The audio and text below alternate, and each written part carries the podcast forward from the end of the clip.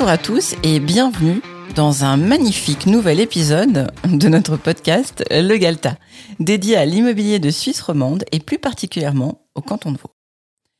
Je suis comme toujours avec Vincent. Bonjour. Bonjour. Et aujourd'hui, nous allons vous parler de quels sont les services que devrait fournir une vraie agence immobilière. Tu poses la question un petit peu comme s'il y avait des fausses agences immobilières. C'est pas moi qui ai écrit le titre, mais j'imagine que dans, comme dans tout euh, domaine, corps de métier, il y a des, des, des, professionnels et des rigolos. Oui, oui, absolument. Je suis tout à fait d'accord avec toi. Bah, il y a toute une série de services qu'une agence immobilière doit pouvoir mettre à la disposition des propriétaires vendeurs Fondamentalement, la vente immobilière, c'est entre guillemets simplement mettre en relation un acheteur avec un vendeur. Mhm. Donc, dit et exposé de cette façon-là, ça ne semble pas requérir des centaines d'aptitudes pour pouvoir le faire. D'accord. Néanmoins, il y a quand même vraiment des éléments de base qui doivent être présents pour pouvoir réussir une opération de vente dans les meilleures conditions possibles. D'accord, mais en dehors de on l'a déjà vu, l'estimation, le fait de tenir la visite et la négociation, ça, ça me paraît être un peu un package euh, euh, obligatoire, sinon tu n'es pas une agence immobilière. Mhm. Quels seraient les autres services? Parce que ça, on a parlé déjà beaucoup de l'estimation, puis ça paraît un peu évident que ce soit là. Donc qu'est-ce qu'il y aurait d'autre? Oui.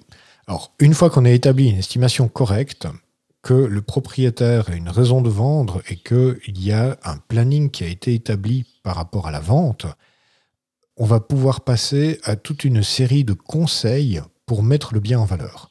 Mettre le bien en valeur, ça veut un peu tout dire et rien dire, de mhm. nouveau. Un tas d'agences utilisent ça un petit peu à toutes les sauces, mais c'est vraiment présenter le bien sous son meilleur jour.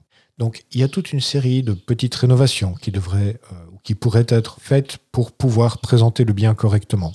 Il y a toute une série de rangements, de dépersonnalisation, d'allègement du décor qui pourrait être fait pour aider les visiteurs à se projeter à cet endroit-là.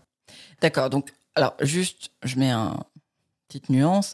J'imagine, bon, les, propriétaires peuvent en profiter pour faire effectivement un gros tri et se débarrasser de choses. Maintenant, ça peut être aussi de, avant de venir faire les photos, euh, enlever les cadres avec les petits enfants et ce genre de choses et euh, oui, si on veut repeindre ou euh, peut-être réparer le portail qui grince et qu'on n'arrive pas à ouvrir parce que ça présente mal, maintenant, ça ne veut pas dire qu'on demande aux gens de jeter tous leurs meubles et de vivre dans des cartons le temps de vendre. C'est juste pour pouvoir mettre en avant voilà le bien dans son meilleur jour. Alors oui, essayer que ça reste comme ça pendant les visites, c'est sûr que c'est mieux, surtout si la maison est remplie de meubles et de de cartons et d'affaires dans tous les sens, ça paraît logique. Mais l'idée, c'est pas non plus d'obliger les gens à, vendre tout aux brocantes. On est tout à fait d'accord. Maintenant, prenons l'exemple d'un couple de retraités qui désirent vendre leur villa individuelle pour aller habiter dans un appartement. Mhm. Ils vont avoir besoin de deux fois moins de mobilier dans leur appartement que dans leur maison. C'est vrai. Mais c'est l'occasion de déjà se libérer de tous ceux qui ne vont pas déménager. Mhm. Ça met le processus de déménagement en marche et ça aide à alléger la maison et à la rendre beaucoup plus facilement présentable. D'accord. Donc de cette façon-là, tu fais d'une pierre deux coups. Mhm. Tu te facilites et tu prépares déjà ton déménagement et tu rends la maison beaucoup plus agréable à montrer. Par exemple, Maintenant, c'est vrai que je ne suis pas en train de dire qu'il faut faire une rénovation complète du haut en bas pour pouvoir vendre la maison. Non, ça n'a pas de sens. Le prix a été estimé en fonction de l'objet dans l'état dans lequel il se trouve maintenant. Mais tu prenais l'exemple du portail qui grince. Mais oui, un petit euh, coup de lubrifiant, va permettre d'améliorer ça et de ne pas donner l'impression que le portail est sur le point de s'écrouler et qu'il est vraiment en fin de vie. D'accord. Ça sont des petits détails euh, qui peuvent être euh, traités. Le fait d'arracher les mauvaises herbes, de nettoyer les fenêtres, euh, de faire en sorte que la maison soit claire, propre, aérée, tout ça, ce sont des éléments qui vont contribuer à la mise en valeur. D'accord. Donc une fois que ça c'est fait, on fait quoi? La photographie. Enfin, c'est pas qu'on fait quoi, mais l'agence est censée faire quoi? Tout à fait. Alors, la photographie immobilière, on dit qu'une image vaut mille mots, et c'est vraiment, vraiment vrai. il faut pouvoir faire des photos qui montrent exactement ce qui est, mais pas mieux, et qui mettent vraiment l'objet en valeur. Une des difficultés que l'on a régulièrement avec la photographie immobilière, c'est de pouvoir photographier et l'intérieur et l'extérieur simultanément. Mhm. Parce qu'on est toujours à contre-jour quand on fait ça. Donc il faut utiliser des technologies, des techniques de photographie qui permettent de photographier et l'intérieur et l'extérieur simultanément, et ensuite de, de rassembler l'ensemble des images dans une photo qui n'est pas de la triche, c'est ce que l'œil humain est capable de voir. Bien sûr. Voilà. Ça, ça s'appelle la photographie HDR. Et oui, toute agence qui se respecte pour le moment devrait être capable de fournir ce service aux propriétaires. D'accord. Qu'est-ce qu'il y aurait d'autre? Bah, une fois qu'on a fait les photographies, je trouve que toute agence qui se respecte devrait disposer de plans ou prendre des mesures pour pouvoir faire des plans, des plans simplifiés, pas forcément des plans d'architecte, mais qui permettent de montrer aux acquéreurs potentiels quelle est la surface des pièces, comment est-ce que les pièces sont rejointes les unes avec les autres, donc la disposition de la maison, et comment disposer leur mobilier à l'intérieur de la maison ou de l'appartement. Bien Ça, sûr. voilà, ça, ce sont des éléments qui sont vraiment fondamentaux et qui montrent vraiment du professionnalisme de la part de l'agence et qui permettent aux acquéreurs potentiels de voir assez rapidement si l'objet auquel ils sont en train de s'intéresser correspond à leurs critères de base au niveau surface, typologie, nombre de pièces, organisation de l'environnement et ce genre de choses. D'accord. Fondamentalement, à ce stade, l'agence doit récolter toutes les informations pour pouvoir présenter l'objet de façon succincte et répondre à un maximum des questions que les acquéreurs se posent. D'accord. Ces questions, on les connaît. Je vais dire, ce sont quasiment toujours les mêmes questions que des acquéreurs potentiels se posent avant d'organiser une visite. Et donc, il faut que le dossier puisse déjà présenter et répondre à un maximum de ces questions pour pouvoir organiser des visites productives. Je vois. Voilà.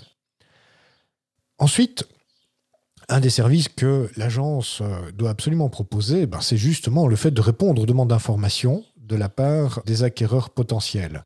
Donc, cela demande de faire de la publicité sur un fichier client existant, cela demande de faire de la publicité sur différents supports, portails immobiliers, annonces immobilières, presse spécialisée pour faire connaître cette opportunité à la vente. D'accord. Juste, on parlait des photos juste avant.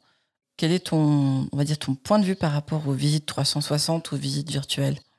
Alors, je trouve ça très gag, je trouve ça très agréable, mais c'est pas ça qui fait le travail. D'accord. Et en période de Covid, est-ce que c'est quand même quelque chose qui peut, qui peut, parce qu'on ne sait pas encore exactement, malheureusement, même si là, les- dernièrement, les, les mesures se sont un petit peu relâchées, est-ce que tu penses que ça peut quand même être utile par la suite? Enfin, est-ce que c'est quelque chose à, à voir là ou? C'est utile, c'est un plus, c'est quelque chose d'agréable et c'est quelque chose qui aide à qualifier les visites et à faire des visites vraiment utiles et productives. D'accord. Maintenant, statistiquement parlant, sur les 12 derniers mois, il m'est arrivé une fois qu'un acheteur potentiel me demande si je disposais d'une visite virtuelle. Oui. Alors après, il y a aussi euh, sur le site internet, il y a quand même des gens qui utilisent les visites internet, les visites virtuelles que l'on met à disposition. Maintenant, euh, moi en tout cas, je fais le parallèle avec la vidéo parce que de plus en plus de courtiers filment vraiment euh, comme, un, comme un film les biens et passent à travers les pièces. Personnellement, je trouve la visite 360 plus agréable parce que c'est moi qui décide dans quelle pièce je vais et non pas la vidéo qui m'oblige, entre guillemets, euh, pendant 10 minutes à euh, regarder tous les placards. C'est juste, le- la visite virtuelle est beaucoup plus facile à utiliser et beaucoup plus interactive qu'une vidéo. Parce que la vidéo, bah, tu es obligé de suivre le flux qui a été imposé par quelqu'un, tandis qu'avec la visite virtuelle, bah, tu as la possibilité de voyager à l'intérieur de la maison ou de l'appartement, presque comme si tu y étais, et même de voir des détails, en fait, sans y être. Mhm. Donc, de nouveau, pour moi, c'est efficace pour prévoir une visite productive, efficace de quelqu'un qui sait déjà où est-ce qu'il va mettre les pieds. D'accord. Donc on a parlé du dossier. Est-ce que tu verrais autre chose euh, d'essentiel à une véritable agence immobilière ou un véritable courtier? Mais oui, parce que c'est tout un service de mise en relation de bons acheteurs avec de bons vendeurs. Qu'est-ce qu'un bon acheteur? Ben, Fondamentalement, un bon acheteur, c'est quelqu'un qui sait exactement ce qu'il veut acheter, Mhm. qui dispose des fonds propres nécessaires pour acheter ce bien et qui dispose des revenus pour pouvoir obtenir son prêt hypothécaire. D'accord. Ça, c'est un bon acheteur. Donc, il est absolument fondamental de oser demander à un visiteur, avant la visite, de combien de fonds propres disposez-vous et combien gagnez-vous par an. Mhm. Les gens qui ne veulent pas ou qui ne savent pas répondre à cette question, ils sont même pas sur la case départ de leur recherche immobilière. Les gens qui te répondent du tac au tac, voilà, je gagne tant, j'ai tant de fonds propres, ils sont prêts, ils sont chauds bouillants, il faut leur faire visiter maintenant parce que ce sont des gens qui peuvent acheter cette maison tout de suite. D'accord. Voilà.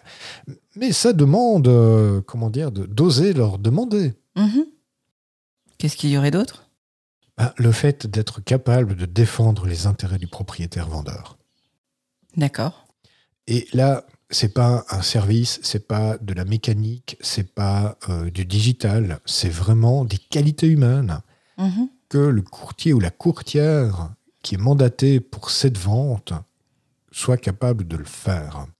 Qu'est-ce que ça veut dire? Ben Déjà, ça veut dire être conscient que le courtier ou la courtière est là pour défendre les intérêts du propriétaire, que pour défendre les intérêts du propriétaire, ben, il faut viser le prix juste et faire en sorte que les offres soient au prix ou proche du prix.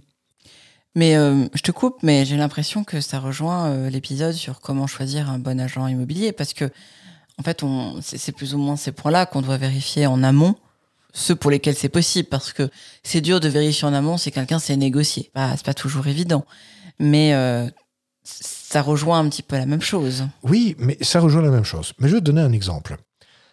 Les bons courtiers sont payés à la commission. Mhm. Un bon courtier va être capable de défendre sa commission.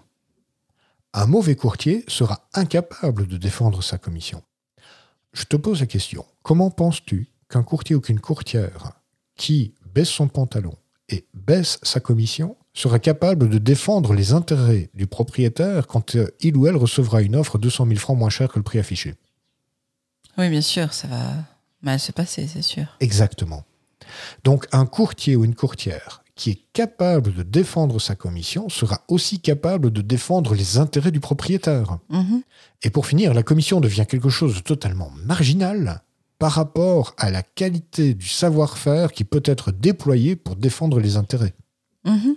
Tu vois, ce sont des éléments qui doivent être pris en considération pour déterminer si oui ou non on a affaire à une vraie agence ou simplement une façade qui se présente comme étant une agence immobilière, mais qui en fait n'est pas là pour défendre les intérêts des propriétaires. D'accord. Voilà exactement.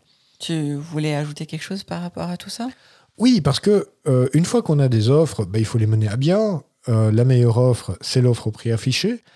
Et puis après, ben, il faut encore aller jusque chez le notaire, faire en sorte que les gens obtiennent leur financement et que l'acte notarié soit correctement rédigé, qu'il n'y ait pas de piège juridique à l'intérieur. Et de nouveau, là, ça demande que le courtier, la courtière, l'agence soit vraiment capable de lire l'acte ou le projet d'acte et soit capable de dire à un notaire, mais écoutez, je ne comprends pas pourquoi est-ce que vous ne voulez pas libérer la compte directement, parce que regardez le calcul, il y a suffisamment d'argent pour payer tout le monde. Et par exemple, ça c'est un exemple que j'ai vécu la semaine passée, ben, le notaire m'a répondu, oui, vous avez tout à fait raison, je vais libérer la compte tout de suite euh, Mhm. en faveur des propriétaires. Par exemple. D'accord. Mais ça, ça a permis aux propriétaires de recevoir 150 000 francs cinq mois plus tôt que ce qui n'était prévu D'accord. par exemple. Voilà, et puis euh, je pense qu'une bonne agence euh, devrait euh, payer l'apéro une fois qu'on sort de chez le notaire. D'accord. L'abus d'alcool est dangereux pour la santé. Absolument, À consommer avec modération. absolument. Ok. Ben, je pense qu'on a fait le tour par rapport à ça. Mhm. Toujours à mettre en, en relation avec les autres épisodes. Et puis, on se retrouve la semaine prochaine pour un nouvel épisode qui abordera cette fois-ci les différents types de mandats. Ok, À la semaine prochaine. ciao.